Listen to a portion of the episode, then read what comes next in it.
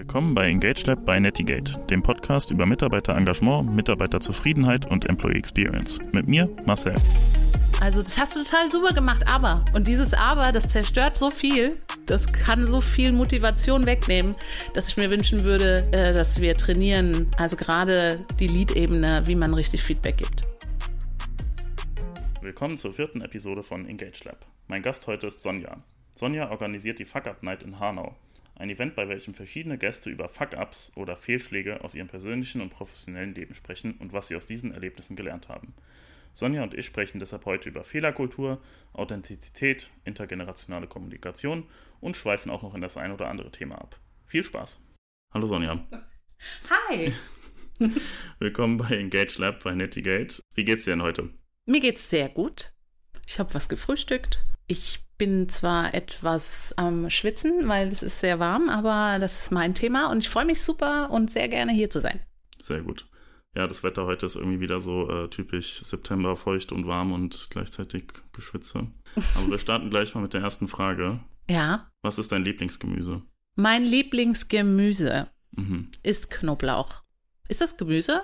Müsste ich jetzt googeln, aber ich hoffe. Wahrscheinlich ist es ja. Gemüse, weil es in der Ich wurde Erde. mal mit Knoblauch verglichen und seitdem, also abgesehen davon, dass ich sehr gerne esse, äh, wurde ich mal damit verglichen. Aufgrund und, der Vielschichtigkeit. Äh, schön wäre es gewesen. Sondern eher ähm, im Sinne von, wenn man Knoblauch mag und es gibt verschiedene Sachen, die man mit Knoblauch macht, dann ist es eine wundervolle Zutat. Wenn man es übertreibt mit dem Knoblauch, dann kannst du das Essen wegschmeißen. Okay. So ungefähr musst du dir den Vergleich vorstellen. Ich fand ihn am Anfang komisch, aber jetzt finde ich ihn eigentlich passend. Okay, sehr gut. Dann die zweite Frage, die ich an dich habe. Wer ist denn überhaupt Sonja Schütz? Möchtest du einmal kurz vorstellen, damit unsere Zuhörer dich auch, ZuhörerInnen dich auch einordnen können? Ja, und, bin gespannt, genau. ob das wirklich ist, aber äh, mit dem Einordnen. Aber ich versuche mein Bestes. Ich bin die typische Tierarzthelferin, früh Mutter geworden, dann Callcenter Agent, bisschen kaufmännisch hier, bisschen kaufmännisch da, mit 30 Abitur gemacht, nachgeholt, dann der Zeitarbeit intern ein ganzes Büro geleitet, dann 2009 Wirtschaftskrise über Agentur für Arbeit Studium gemacht, ähm, das in sechs Monaten durchgepowert, dann bei der Bundesagentur für Arbeit gearbeitet und später HR studiert und dann ganz klassisch sieben Jahre lang Personalleitung bei der Grossmann GmbH geworden und gewesen. Dann äh, Burnout, Depression und heute bin ich selbstständig, mache die Fuck-Up-Nights und sitze bei euch. Das bin ich. Ach so, ich bin verheiratet, liebe meinen Hund, ähm, mag Menschen nicht immer, aber immer mehr und äh, bin sehr kreativ, chaotisch strukturiert.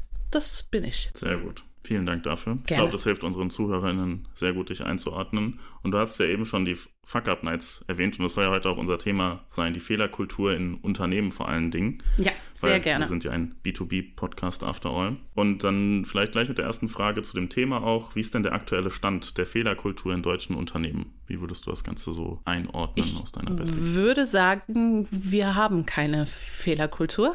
Wir benennen das zwar immer als, nicht immer, vorweg, ich verpauschalisiere nichts, um je, gleich mal jegliche Kritik versuchen wegzunehmen. Aber Fehlerkultur in Deutschland ist optimierungsfähig, stark optimierungsfähig. Theoretisch sind wir super. Alle Stellenanzeigen, alle Benchmark-Situationen strahlen aus, dass wir eine super Fehlerkultur haben. Kurze Entscheidungswege, flache Hierarchien, du darfst wild und wundervoll sein, und in der Realität ist das noch schwer umzusetzen, was ich aber auch verstehen kann. Wir sind Jahre über Jahre geprägt worden, leistungsorientiert zu arbeiten. Und ähm, Fehlerkultur bedeutet, dass nicht nur der Azubi oder die Hilfsperson im Unternehmen ihre Fehler zugeben muss, kann, darf, sondern wir am besten ganz oben anfangen, damit transparent und authentisch zu sein. Und das ist aktuell nicht so ganz vorhanden, würde ich jetzt mal sagen. Denkst du denn, dass es in allen Unternehmensgrößen auch so ist? Weil ich kenne das halt aus der Startup-Szene gerade, früher auch in Startups gearbeitet, dass da halt eben auch das, der Begriff Fuck-Up-Night ist halt durchaus auch schon da ein Begriff. Echt? Schön. Gewesen. Und bei großen Unternehmen, der Grossmann GmbH, jetzt vielleicht ah. als Beispiel, weiß ich nicht, wie da deine Erfahrungen waren. Naja, ich arbeite da ja nicht mehr. Mhm. Also ist nicht der einzige Grund, aber es ist mit ein Grund, dass ich ein Fan davon bin und das soll nicht heißen, dass das bei der Dirk Rossmann GmbH nicht vorhanden ist, sondern es, glaube ich, ab einer gewissen Größe super, super schwierig ist, alle Ebenen mit dem gleichen Mindset zu belegen.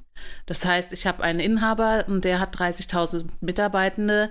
Dann ist es eine nicht erfüllbare Herausforderung, 30.000 Leute mit einzubringen, die alle das gleiche Mindset haben, auch wenn die Philosophie sich ähnlich ist. Und somit ist es für mich nachvollziehbar, dass wir ähm, nicht alle Abteilungen mit einer offenen Fehlerkultur täglich, minütlich bestücken können. Aber ich würde mich einfach freuen, wenn wir authentisch mit dem Menschlichen umgehen. Also der menschliche Faktor in der Fehlerkultur, der fehlt mir so ein bisschen. Mal zu sagen, wir verbringen sehr viel Zeit damit, nach dem Schuldigen zu suchen. Und dann hoffen wir, dass wenn wir den Schuldigen entfernen, dass sich der Prozess verändert. Die Prozessbetrachtung ist unangenehm, weil meistens haben Teamleader diesen Prozess entwickelt und dann ist es nicht angebracht zu sagen, warum sollte der Prozess irgendwie in Frage gestellt werden. Also geht es leichter, die Exekutive sich anzuschauen und zu sagen, die werden das schon einfach falsch gemacht haben oder die Leistung nicht erbracht haben oder die Motivation nicht erbracht haben. Und umso einheitlicher Ebenen arbeiten, umso weniger werden Individuen betrachtet und wir werden somit nur Durchschnittlichkeit erhalten. Und da denke ich sehr unternehmerisch, umso authentischer, umso ehrlicher und umso menschlicher wir miteinander umgehen, dann ist der wirtschaftliche Gedanke der Gewinn höher, maße ich mir an zu sagen. Ob die Welt schon so weit ist, ob Deutschland so weit ist, äh, ich glaube nicht, aber ich bin so weit. Das habe ich ja, glaube ich, auch auf der Fuck Up Night mal gesagt. Und wer sich auch so weit fühlt, der soll einfach anfangen. Einfach anfangen, offen zu sprechen ähm, und wertschätzend miteinander umzugehen. Was bedeutet wertschätzend für dich, miteinander umzugehen? Dass Ehrlichkeit, soweit es möglich ist, dass ein Unternehmen sich nicht ganz nackig macht vor seinen Mitarbeitenden, das verstehe ich. Aber dass man eine authentische und offene Art hat, miteinander zu sprechen, Prozesse zu erklären, auch Verneinungen zu neuen Ideen zu erklären, warum es nicht möglich ist personenunabhängig, also nicht der und der ist schuld, dass wir das und das nicht machen können, sondern es ist ein Kon Konstrukt, was von vielen Faktoren abhängig ist und da einfach dann auch zu sagen, bis hierhin und dann geht es leider nicht weiter. Aber lass uns doch mal etwas versuchen, lass uns das als Projekt sehen oder ähnliches. Immer wieder probieren und immer wieder miteinander sprechen. Kommunikation ist, glaube ich, das A und O. Und das macht nicht jeder gerne. Und dann auch vielleicht für die Sachen, die man dann auch macht, eben auch Feedback zu geben, beziehungsweise Feedback auch einzufordern von den Leuten, die es ja. eben auch betrifft, weil ich glaube, das ist auch noch so ein Ding. Stimmt. Und vielleicht dann auch lernen, wie man richtig Feedback gibt. Auch eine große Sache. Also, falls da draußen noch Leute sind, die denken, dass das Sandwich-Prinzip beim Feedback geben das aktuellste ist, im Sinne von, ich sage was Gutes, dann sage ich etwas Schlechtes und was Gutes wieder, bitte macht das nicht mehr. Ich bitte euch einfach, weil wir in der Regel bei einem Feedback uns nur das Negative merken. Wir sind in Deutschland die, ich weiß gar nicht, ob man das überall so sagt, aber die Amis sagen zum Beispiel gerne über uns, wir sind die Yes Butter. Also die Ja-Aber-Leute. Ne? Also das hast du total super gemacht, aber. Und dieses Aber, das zerstört so viel, das kann so viel Motivation wegnehmen, dass ich mir wünschen würde, äh, dass wir trainieren. Also gerade die Lead-Ebene, wie man richtig Feedback gibt. Und wie gibt man richtig Feedback? Jedenfalls geht es viel um Empfinden. Also wie empfinde ich eine Situation? Der Fingerzeig sollte wegbleiben und Kritik und Feedback sollte extrem voneinander getrennt werden. Also wenn ich ein Feedback gebe, frage ich dich, ob du ein Feedback möchtest. Und dann gehe ich genau in die Situation und sage, mir ist aufgefallen und dann kommt aber bitte nicht, du hast das und das und das gemacht, sondern man kann zum Beispiel über Fragen damit arbeiten, wie eine Situation laufen würde, wenn wir es vielleicht auf einem anderen Weg machen. Es geht ganz viel um positive Kommunikation und das ist super, super schwierig, weil wir haben es einfach einfach gelernt zu sagen, das, was du da machst, ist scheiße. Wir erklären nicht warum, wir erklären nicht, welche Auswirkungen es hat, wenn etwas stattfindet, oder wir erklären nicht, was passieren, was Tolles passieren kann, wenn wir vielleicht eine andere Option wählen. Und Feedback bedeutet für mich auch immer noch das kleine Fenster von, vielleicht irre ich mich auch einfach. Ja. Das ist mein Empfinden. Feedback ist das, was ich gerade empfinde, wodurch ich geprägt bin, ist mein, meine Meinung. Das heißt nicht, dass es bei dir genau dasselbe ist. Natürlich im wirtschaftlichen oder im unternehmerischen Gedanke haben wir am Schluss mit Zahlen, Daten, Fakten zu arbeiten und wir versuchen zusammen das zu erreichen. Kritik hat an einer anderen Stelle was zu suchen. Und dann gehen wir dieses Thema an und versuchen nur diesen einen Kritikpunkt am besten zeitnah miteinander zu sprechen. Mhm. Aber das also Kommunikation ist halt wirklich, sobald man sagt, ich versuche das jetzt, ist das der erste Schritt. Also wenn ich als Chef sage, für mich ist an erster Stelle die Wertschätzung für den Mitarbeitenden oder die Mitarbeitende, dann beinhaltet das auch, dass ich das nicht immer richtig mache als Chef. Und das will ich dir vorab sagen. Aber mein Bestreben ist es, mit euch umzugehen, als ob wir eine Familie sind und es allen in Anführungszeichen gut gehen soll, dass ihr gerne hierher kommt, dass wir zusammen ein Ziel erreichen und ihr automatisch wollt, dass wir die Leistung schaffen. Und nicht, weil jemand Angst hat, die Leistung nicht zu schaffen. Mhm.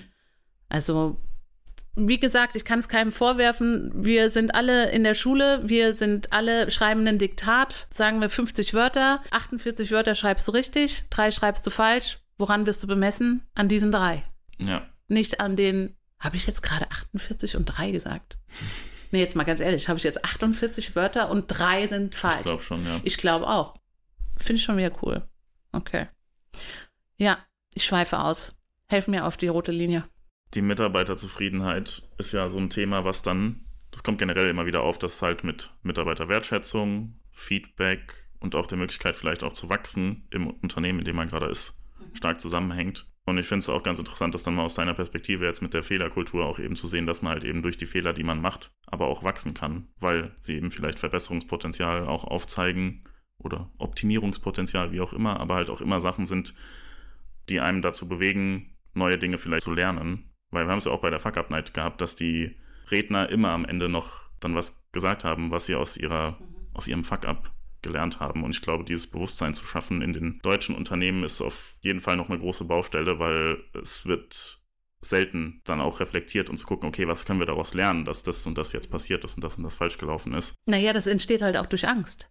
Ja, wir eben. haben ja Angst, dass unser Unternehmen pleite geht. Das wir haben auch Angst, dass jemand denken könnte, wir haben was falsch gemacht. Oder wir haben das nicht drauf, was wir da gerade machen. Und das ist diese Angst, sorgt dafür, dass wir uns das nicht mehr trauen. Und ich finde, unsere Wirtschaft in Deutschland kann sich das gar nicht leisten, dass einzelne Leute, die vielleicht gerade überlegt haben, sich selbstständig zu machen, ähm, sich das einfach nicht mehr trauen. Ja. Weil sie schon einmal auf die Nase gefallen sind. Und diese Angst sorgt halt dafür, dass so viel Potenzial einfach unterm Teppich bleibt. Und wir bei der Durchschnittlichkeit bleiben, die ja. du vorhin schon erwähnt hast. Ja. Ich meine, Durchschnittlichkeit ist nicht, es soll kein Schimpfwort sein, mhm. aber wenn ich jetzt natürlich als Unternehmer denke, ich möchte lange mein Unternehmen und habe auch eine Verantwortung für die Mitarbeitenden, dass sie hier ihren Job behalten können, das sind alles Existenzen, dann gibt es natürlich eine gewisse Durchschnittlichkeit, aber ich brauche natürlich auch ein Ziel. Ja. Na, damit muss ich arbeiten. Das stimmt.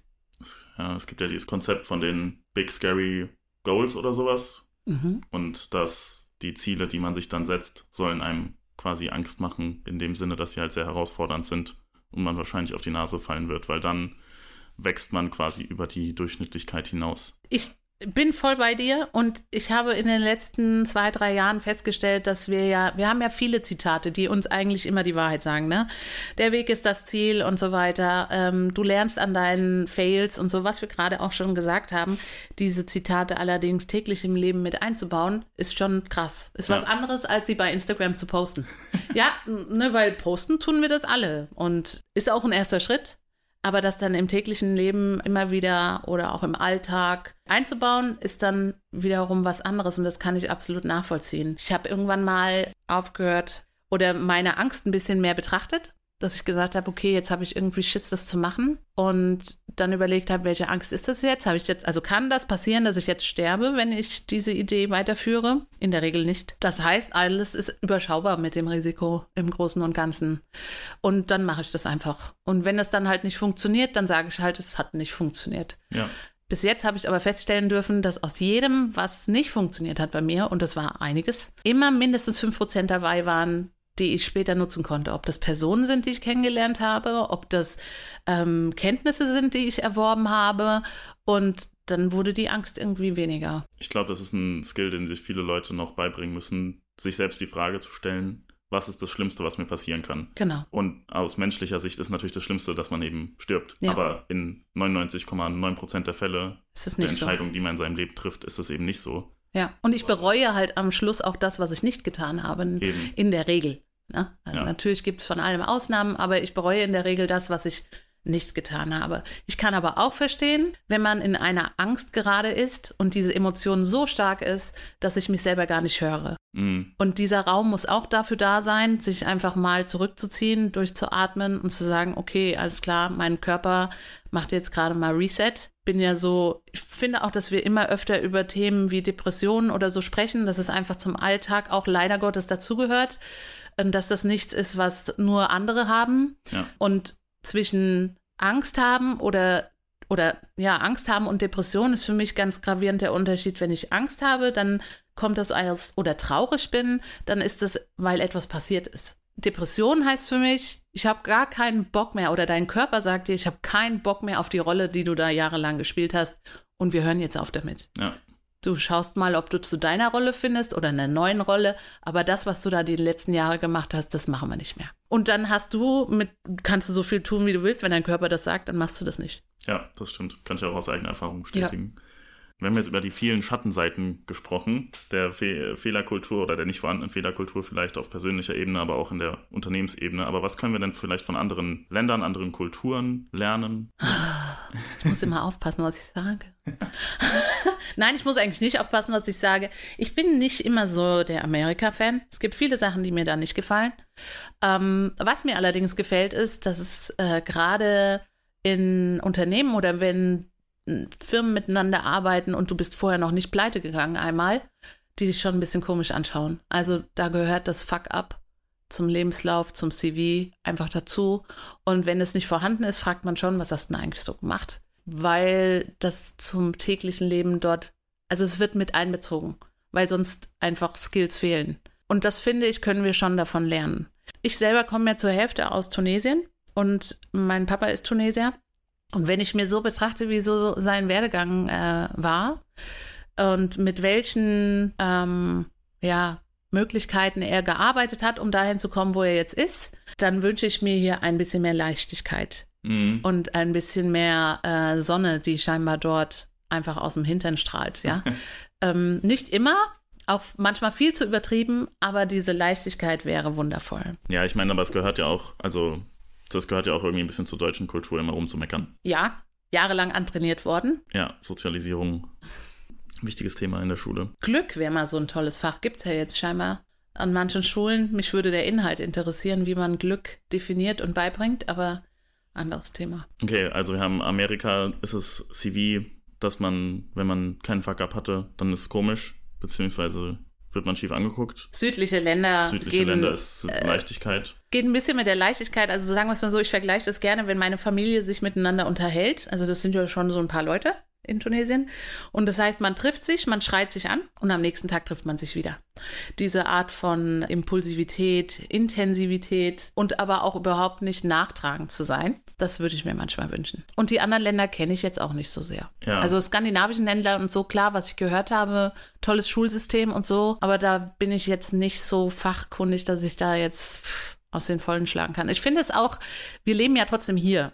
Also klar, wir können gerne uns Beispiele ranholen von allen Ländern, aber wir, wir müssen schon mit dem arbeiten, was wir jetzt hier haben. Und um dann andere Länder zu kopieren oder so, das würde sowieso nicht funktionieren. Nee, Aber vielleicht können wir ja was eigenes kreieren. Vielleicht ja. können wir auch da durch Nutzen ziehen, dass wir einen starken Generationswandel jetzt aktuell spüren.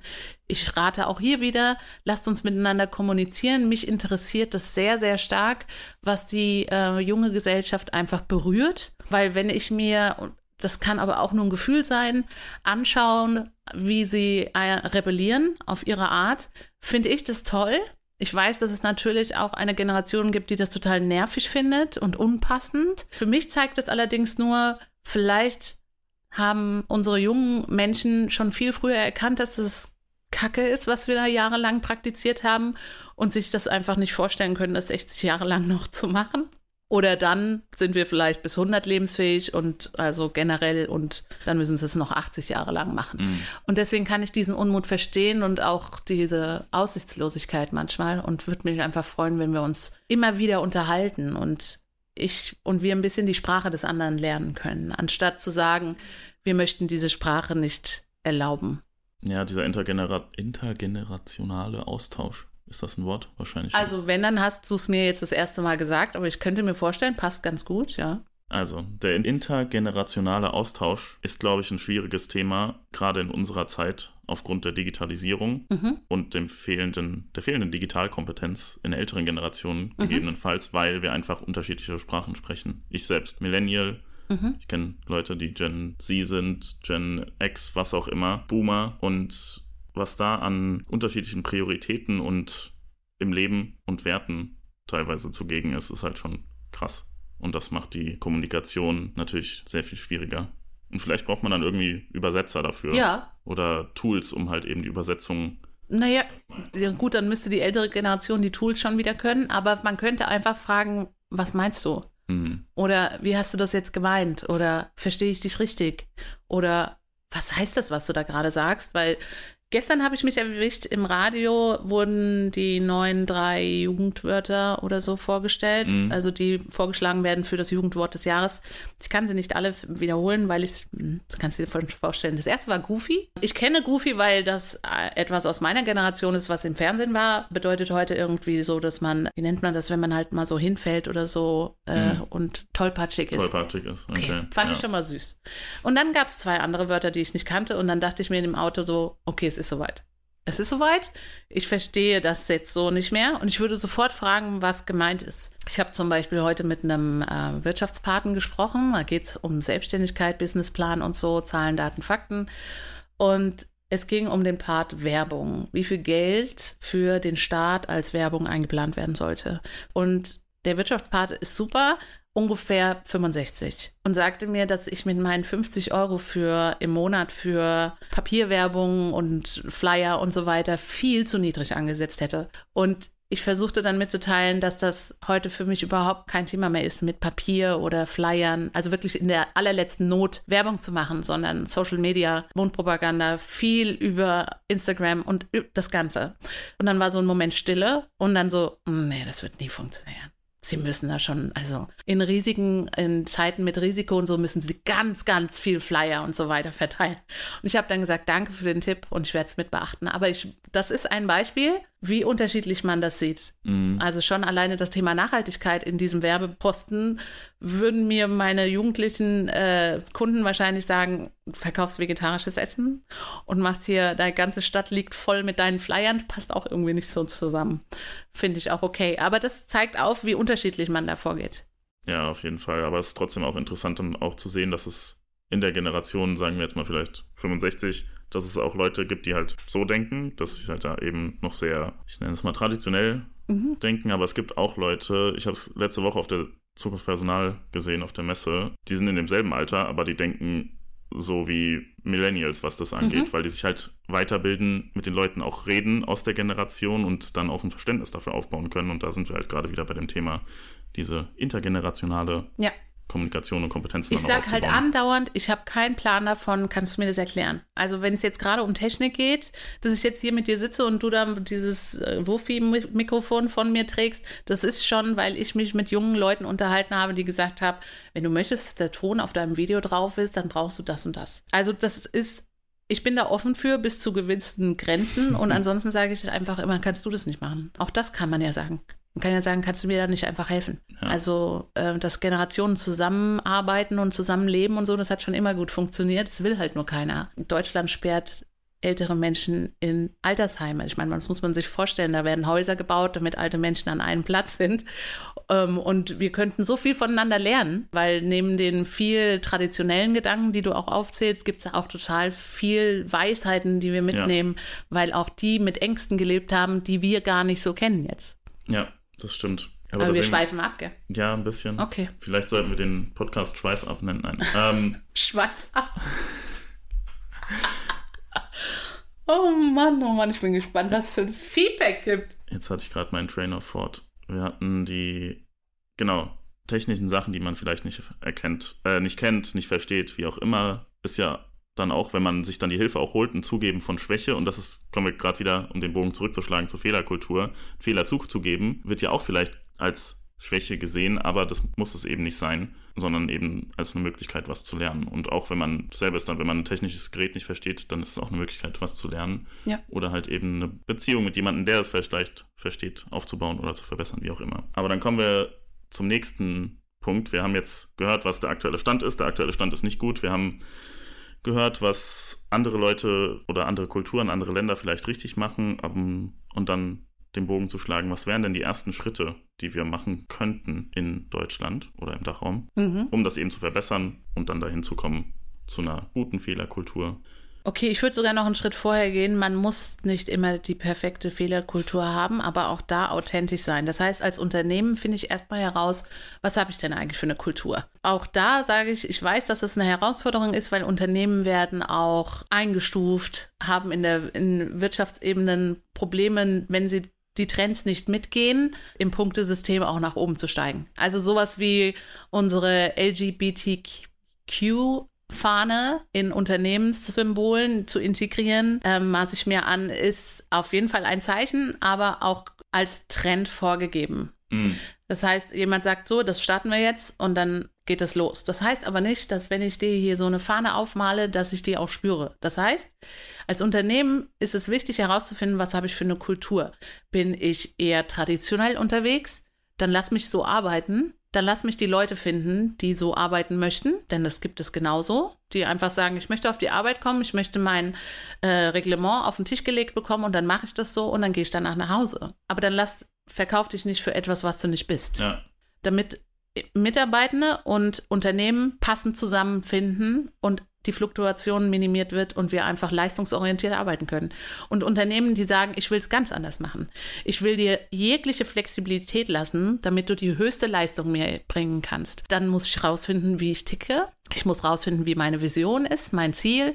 Dann muss ich das allen sagen, immer wieder, immer wieder, immer wieder und offen sein. Und nur das funktioniert. Alles andere ist eine Mischkalkulation, ist ein bisschen Marketing hier, ist ein bisschen Manipulieren da. Ich, also ich persönlich habe da einfach keine Lust mehr drauf. Und das Erste, was ist, ist, wenn ich irgendwas mache und danach fühle ich mich, mich nicht wohl damit, was ich gemacht habe, dann sage ich, es tut mir leid, dass ich das gemacht habe. Das hat mir persönlich nicht gefallen. Es tut mir leid, falls ich dort ein falsches Zeichen gesetzt habe. Ich hoffe, du fühlst dich jetzt nicht schlecht. Das sind alles Emotionen, die wir auch im Alltag und im Geschäftlichen dran teilhaben lassen müssen. Sehe ich so. Also was heißt, was ändern wir? Kurze Antwort, authentisch sein, ehrlich sein, soweit es möglich ist und immer wieder sagen, was die Werte sind und nicht die Werte kopieren, in Stellenanzeigen oder in Pressemitteilungen stopfen, um kurzfristig einen höheren Wert zu erzielen sondern langfristige Authentizität sorgt einfach dafür,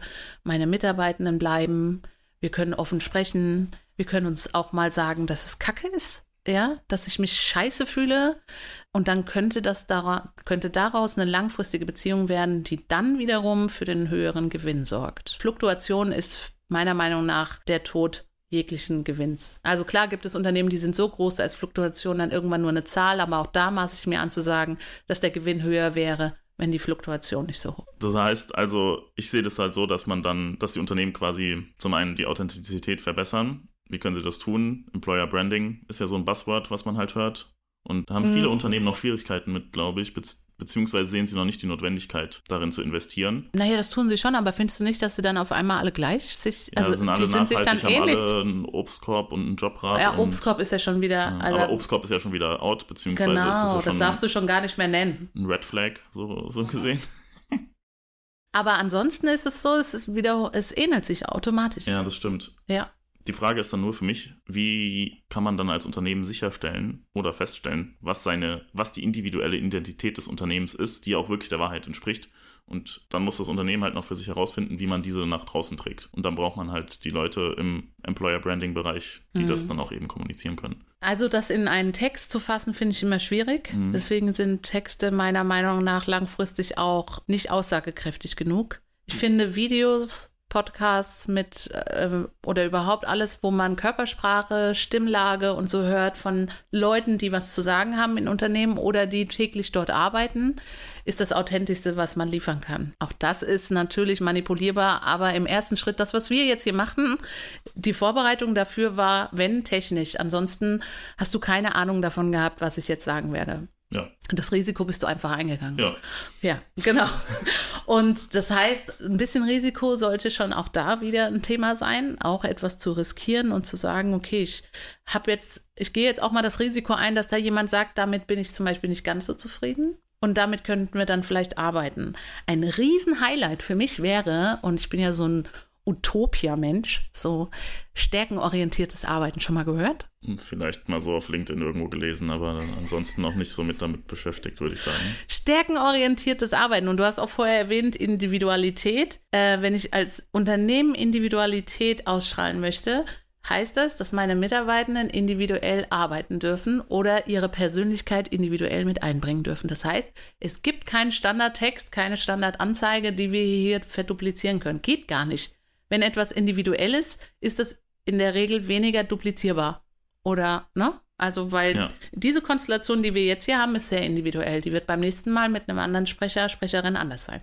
Stärkenorientiertes Arbeiten heißt, ich organisiere mein, mein Unternehmen anhand der Stärken meiner Mitarbeitenden. Ha, das ist so gar nicht begründet. In größeren Unternehmen hast du Abteilungen, die sind mit Stellenanzeigen, mit Stellenprofilen hinterlegt und die sind dann mit Anforderungsprofilen hinterlegt. Das heißt, die Person unabhängig muss diese Anforderungen erfüllen. Ja. Nicht die Stelle oder meine Unternehmensabteilung wird anhand der Stärken dieses Menschen, dieser Menschen strukturiert. Wenn man jetzt, nehmen wir mal als Beispiel, es gibt sowas wie, kennst du den Begriff ähm, Bereichsleiter oder so? Ja. Du hast jetzt zum Beispiel ein Lager. Mhm. Gut, ich greife jetzt auf das zurück, was ich schon gesehen habe, ja? ja? Ich war ja nicht im Verkauf, sondern in der Logistik. Jetzt hast du ein Lager und dann hast du da den ähm, Wareneingang, Kommissionierung, Warenausgang und so weiter. Jeder Bereichsleiter hat für seine Abteilung die gleichen, gleichen Tätigkeiten auszuführen. Personalplanung, Leistungsplanung, ach, was weiß ich nicht alles, überall alles das Gleiche. Fünf verschiedene Personen sitzen auf diesen Personen, äh, auf diesen Stellen mit unterschiedlichsten Stärken. Der eine ist ein Zahlenfreak, kann aber nicht so gut reden. Hat auch gar keine Lust, mit diesen Menschen zu reden, die in seiner Abteilung sind, die er führt. Dann hat man jemand, der ist in erster Linie am Kommunizieren mit allen Niveaustufen, völlig offen. Er hasst allerdings Zahlen. Ist doch mal die Frage, vielleicht könnten wir das ja auch anders aufteilen. Ja. Vielleicht könnte man sagen, dieser Mensch macht die Zahlen für alle Abteilungen. Dieser Mensch macht die Kommunikation und die Mitarbeitergespräche für alle Abteilungen. Das heißt aber, wir müssen umstrukturieren. Wir dürften nicht mehr einheitlich arbeiten. Einheitlichkeit heißt Messbarkeit. Kommen wir wieder zu dem Thema Leistung. Ich betrachte deine Leistung anhand von Zahlen, Daten, Fakten und nicht mehr deine Individualität alles, was damit verbunden ist. Und es ist sau schwer. Ich wahrscheinlich könnte ich es gar nicht machen, was ich hier träume. Ja. Aber ich mag nicht aufhören, so zu träumen. Und solange ich noch 2,50 Euro habe, um mir mein Brot zu schmieren, werde ich versuchen, so weiterzuarbeiten, ähm, weil mir das Monetäre am Schluss dann nicht das gibt, was mir die Freiheit in meinen Gedanken gibt. Und deswegen ging einfach in meinem CV manches nicht mehr. Auch weil ich an Unternehmen denke und nicht möchte, dass ich nicht mehr produktiv genug bin für diese Unternehmen. Verstehst du, was ich meine? Mhm. Deswegen ist es wahrscheinlich bei mir jetzt persönlich so, dass ich eher eine One-Woman-Show bleibe, aber ich einfach den, den, den Luxus habe, mit jedem darüber zu sprechen. Guck mal, ich kann jetzt mit dir sprechen, danach gehe ich nach Hause, passiert mir nichts. Nee. Wenn ich das in Unternehmen mache, in denen ich angestellt bin, ist die Gefahr groß, dass ich auf jeden Fall ein Mitarbeitergespräch bald habe. das ist so. Ja, ich meine, da kommt es natürlich auch immer auf das Unternehmen an und wie die Offenheit der Mitarbeiter, sag ich mal. Ja, ich habe dann irgendwann wird, ne? genervt. Ne? Ja. Mit dieser positiven und so, mit diesem Strahlekätzchen und so. Und lass uns doch mal das machen. Und lass uns doch mal das machen. Und dann so, ja, Sonja ist jetzt auch mal gut, wir müssen auch arbeiten. Ja, das ist so, es gab mal ein Bild, ähm, da siehst du so ein Segelschiff, alle machen das da mit ihren was, danke. Und dann sagt einer so, der Wind kommt auf, setzt die Segel. Und dann sagen alle, nee, wir können nicht, wir müssen rudern. Ja. Also haben keine Zeit, wir müssen rudern. Verstehst du? Ja, verstehe ich. Okay. Um nochmal zusammenzufassen. Viel Spaß. Die Schritte zu einer Verbesserung der Fehlerkultur, beziehungsweise vielleicht dann auch generell einfach dieses des Arbeitsverhältnisses vielleicht oder des Mitarbeiterseins. Offenheit insgesamt. Genau, du kannst Offenheit das, ey, wir machen, lass uns das privat machen und auf der Arbeit. Ist halt authentisch zu sein, ehrlich zu sein, weil viele Fehler sieht man vielleicht auch erst, wenn Leute ehrlich sind. Ja. Weil es gibt viele Leute, mich wahrscheinlich eingeschlossen, die schon versucht haben, Fehler zu vertuschen mhm. oder rückgängig zu machen. Ja. Vor allen Dingen im Unternehmensalltag. Mhm. Deshalb Ehrlichkeit, Authentizität, einfach man selbst sein, sowohl als Unternehmen als auch als Mitarbeiter und Kommunikation, die Sachen halt auch ko zu kommunizieren. Natürlich, wenn man ehrlich ist, kommuniziert man vielleicht auch mehr, aber generell ist es halt wichtig, einfach offen, ehrlich zu kommunizieren. Haben wir alle drei zusammen, um dann eben und trotzdem ja. wertschätzend und nicht genau. übergriffig. Also, wenn du jetzt zu mir sagst, Sonja, jetzt ist gut, es äh, wird mir gerade zu viel, dann ist das okay. Ich möchte dir nicht meine Meinung überstülpen. Nee, ich glaube, wir teilen uns die Meinung sehr, aber. Ja, aber auch so, es kann ja auch ja. sein, dass jemand sagt, ey, pff, ja, also man hat mal, ich, ich, dachte dann so, oh, das ist volles Lob, aber ich glaube im Schluss nicht. Da sagte mal jemand zu mir, halt eine Kollegin, die Sonja, die muss man eher bremsen, statt zu motivieren. Und ich dachte so, boah, cool. Aber ich glaube, in dem Unternehmen war das gar nicht so cool. ja, das, da sind wir wieder beim Thema Unternehmenskultur halt mhm. auch, ne, und wie das Unternehmen arbeitet. Aber wie du vorhin auch gesagt hast, mit dem Generationswechsel, ich habe es auf der, nochmal die Referenz zur Zukunft Personal letzte Woche, also als, während wir diese Person, Episode aufnehmen, war die Zukunft Personal letzte Woche. Mit den Leuten, mit denen ich mich unterhalten habe, gerade halt auch aus meiner Generation, also Millennials und vielleicht auch ein bisschen älter, alle wollen mehr Authentizität, mehr mhm. Offenheit, mehr Flexibilität. Und ich glaube, je mehr diese Generation, auch wenn wir wenige sind, aber je mehr diese Generation mehr Macht, sage ich mal, bekommt, mhm. Macht ist immer so ein starkes Wort, aber. Lass sie uns positiv definieren. Genau. Mehr Macht in den Unternehmen hat, desto eher werden diese Wechsel, glaube ich, auch kommen. Natürlich wird es dann vielleicht, wenn wir nur darauf warten, wird es noch ein bisschen dauern, aber vielleicht müssen die Leute, die eben diese Werte auch haben, Authentizität, Offenheit, Flexibilität, mhm. das auch offen mit den Leuten kommunizieren, die vielleicht aus anderen Generationen sind und diese Werte noch nicht haben, weil, auch wenn sie die Werte nicht haben, wenn man dafür arbeitet, dass sie ein Verständnis dafür entwickeln, dann können diese Veränderungen vielleicht auch schon früher beziehungsweise heute passieren und nicht erst in 10, 15 Jahren, wenn ja. die Leute aus den Generationen dann da oben im C-Level sitzen und mhm. das dann umsetzen wollen. Das Magische an den Fuck-Up-Nights ist, es gibt ja ganz viele Coaches, ist das eigentlich die Mehrzahl, ich glaube schon, ähm, die dann sagen, du musst das machen, du musst das machen, du musst das machen, dann bist du frei, bla, tschakka und so weiter. Und das fand ich noch nie attraktiv, ja.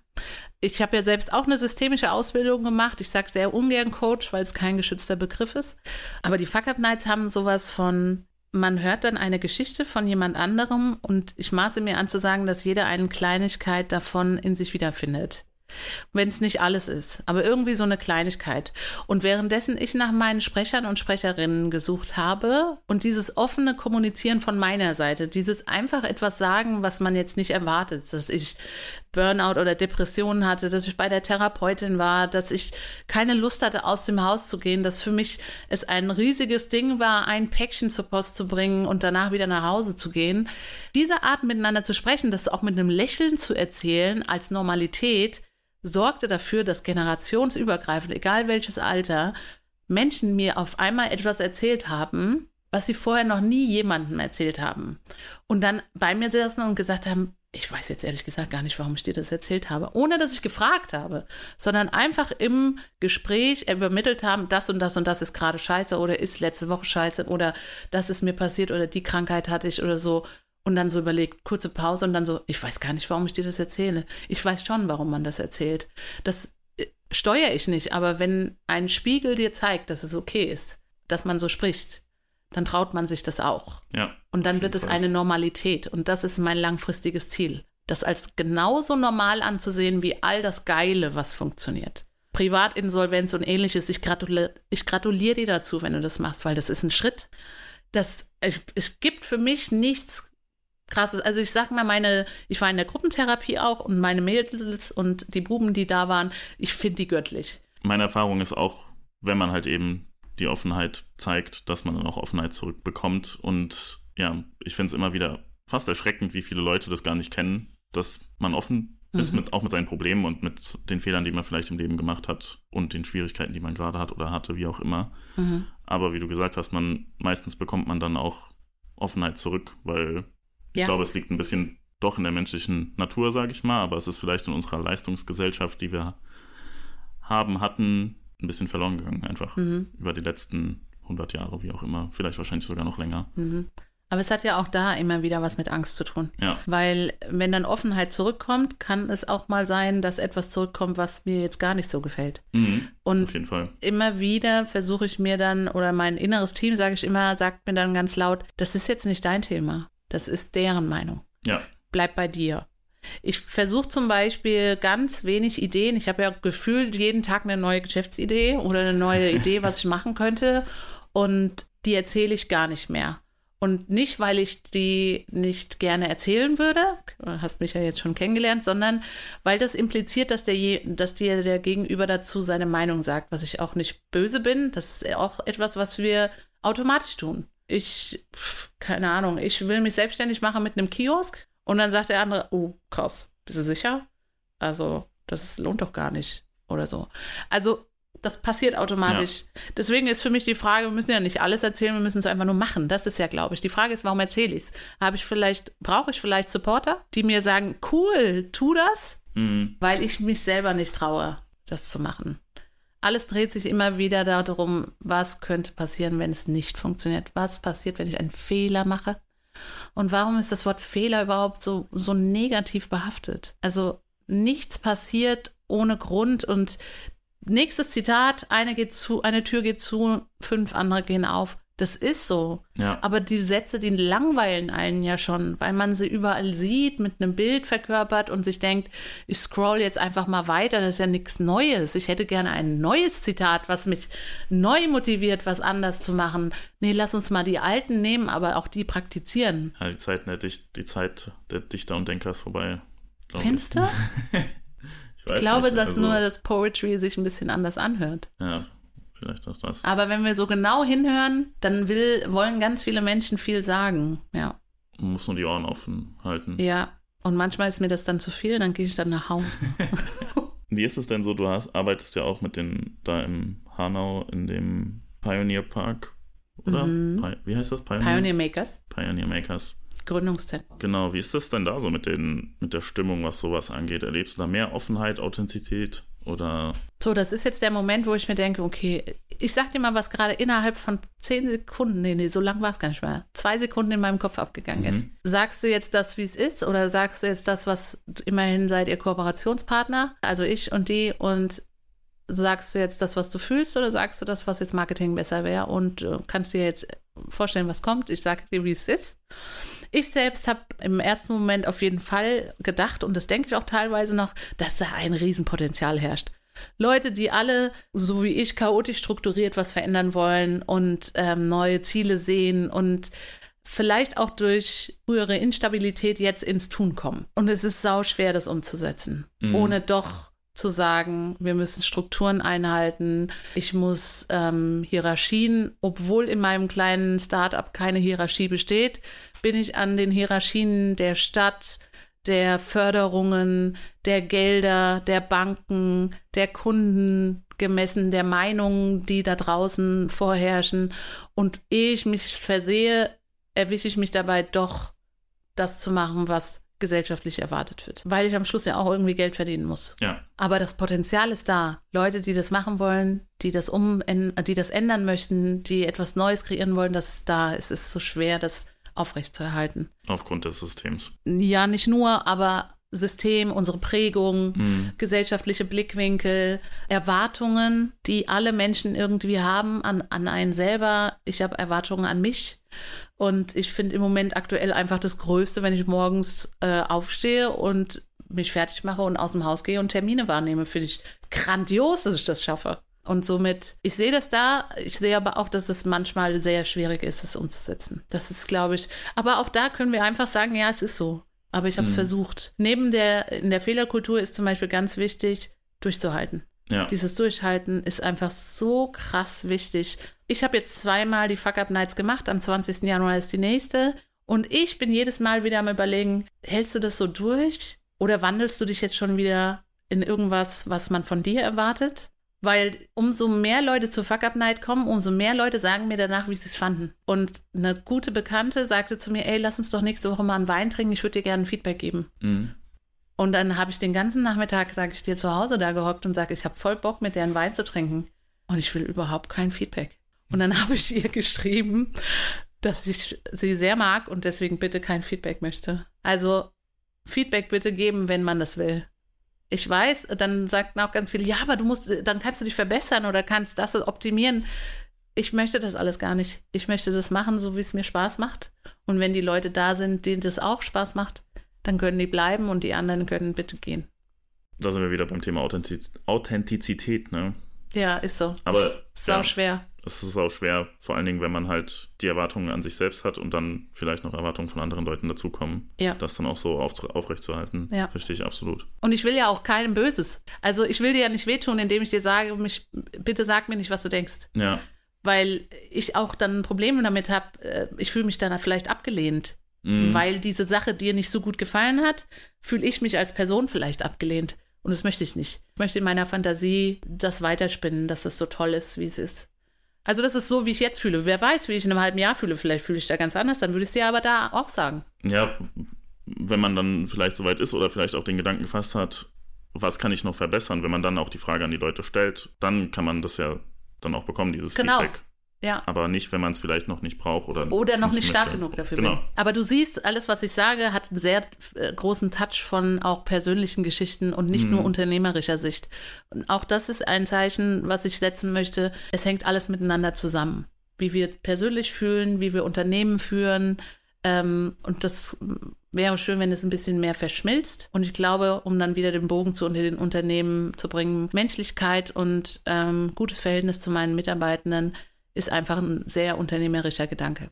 Ja, mit dem Verschmilzen, es wird, also ich habe das Gefühl, es wird immer mehr so. Nicht in dem Sinne, dass man alle Workaholics werden, aber dass man sich halt mit der Arbeit besser mehr identifizieren kann und halt nicht dieses, diese Trennung hat, diese krasse Trennung zwischen, ja, von 9 bis 17 Uhr bin ich Arbeitsmarcel Mhm. und von 17 bis 9 Uhr bin Mhm. ich Freizeitmarcel, sondern dass man halt immer dieselbe Person ist. Ja, Und da sind wir dann schon wieder beim Thema Authentizität. dein Lieblingswort. Ja, schwer, Mhm. schwer auszusprechen für mich aus irgendwelchen Gründen.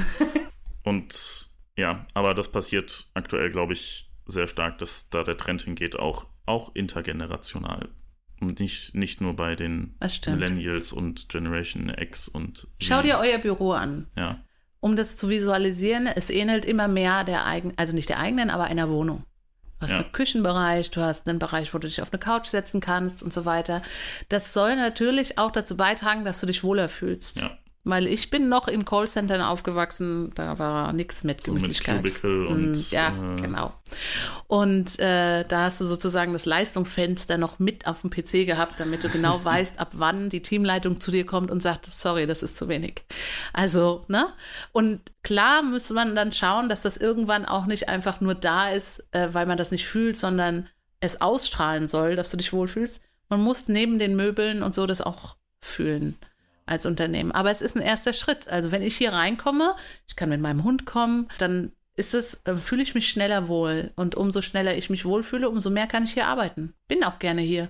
Guck nicht auf die Uhr, wenn es Feierabend ist oder so, weil ich fühle mich hier genauso wohl wie zu Hause und habe vielleicht auch noch die Möglichkeit, soziale Kontakte zu trainieren. Auf jeden Fall, ja. Dieses auch, ja, diese sozialen Kontakte auch auf der Arbeit ist ein spannendes äh, Thema, sag ich, weil es gibt halt, es gibt, natürlich gibt es auch immer noch Leute, die halt, das sind meine Kollegen, das sind meine Freunde, aber gerade bei mir und vielleicht auch bei uns im Marketing-Team ist es schon eher sehr fluent, sag Mhm. ich mal, dieser Übergang. Ich Also glaub- verschmilzt es da Ja, auch. genau. Ja. Und das ist halt Schön. bei immer mehr Leuten, glaube ich, so. Es gibt natürlich auch Leute, die dann traditionell sind, sagen, nein, mit deinen Kollegen darfst du nicht befreundet sein oder wie auch immer, oder Ja. sollst du nicht socialisen, aber den Leuten sage ich, nein, ihr habt nicht recht. Naja, sagen wir es mal so, ähm, es ist nicht dein Empfinden. Genau, Die haben wieder auch ihre Geschichten, die dazu führen. Vielleicht haben die damit schlechte Erfahrungen gemacht oder so. Aber wenn man Geduld hat und derjenige vielleicht irgendwann dir vertraut oder den, der Situation vertraut, dann kommt er vielleicht. Ja, gut. Ich glaube, wir kommen jetzt langsam Zum Ende? zum Ende. Sonja, möchtest du dich nochmal selbst pluggen? Wo finden Leute dich? Wo finden Leute die Fuck Up Night? ja. Also ich bin ganz klassisch, traditionell unter www.sonjaschütz.de. So. Mit UE oder mit Ü? Na, mit UE. Davon bin ich ausgegangen. Das ist doch auch gar nicht möglich, oder? Geht das? Ich glaube aber, dass ich das irgendwie hinterlegt habe, falls es einer macht, dass er trotzdem okay. auf meine Seite kommt. Krass, gell? Ja. Und ähm, ansonsten die fuckupnightshanau.de und auf LinkedIn, auf Instagram, wobei ich da sagen muss, da habe ich eine junge Dame, die mir dabei hilft. Ich oute mich gleich. Ja. Und darüber findet man mich eigentlich aktuell. Das heißt, ich bin als HR-Beraterin ähm, gerade auch für Startups und so ähm, am Gange und am Arbeiten, dabei zu helfen, zu erkennen, dass HR nicht so nebenbei geht. Und ich würde mich auch freuen, größere Unternehmen in Abteilungen zu unterstützen. Für mich wäre das ja grandios, wenn Hereus oder ähnliches bei mir klopft und sagt, die Abteilung macht mal eine Fuck-Up-Session im Unternehmen. Aber da scheitert es dann manchmal schon an der Begrifflichkeit. Mhm. Weil es ist tatsächlich so, dass ich den Begriff noch aufklären muss manchmal. Mhm. Das hat mich stark verwundert, aber es ist für mich jetzt okay. Also ich erkläre gerne, dass es keine Gangbang-Party ist. Ähm, es ist halt so. Ich ja. muss die Leute enttäuschen. Und äh, ja, wenn äh, man mit Offenheit und Authentizität, oh, jetzt komme ich auch nicht mehr damit klar, äh, klarkommt, dann kommt man in der Regel mit mir klar. Ich bin sehr wuselig, aber auch sehr motiviert und kann jetzt aktuell sehr viel robben. Also ich würde mich über jeglichen Austausch da draußen freuen. Sehr gut. Dann bedanke ich mich für deine Zeit heute, dass du und dein Hundi ja. bis hierher geschafft haben über den Main. Ja, und dann cutten wir zum Outro. Ciao. Das war auch schon unsere vierte Folge mit Sonja. Denkt daran, Engage Lab zu bewerten und zu abonnieren. Bitte schickt mir auch gerne euer Feedback auf LinkedIn. Den Link zu Sonjas LinkedIn und ihrer Webseite findet ihr auch in den Shownotes. Bis zum nächsten Mal.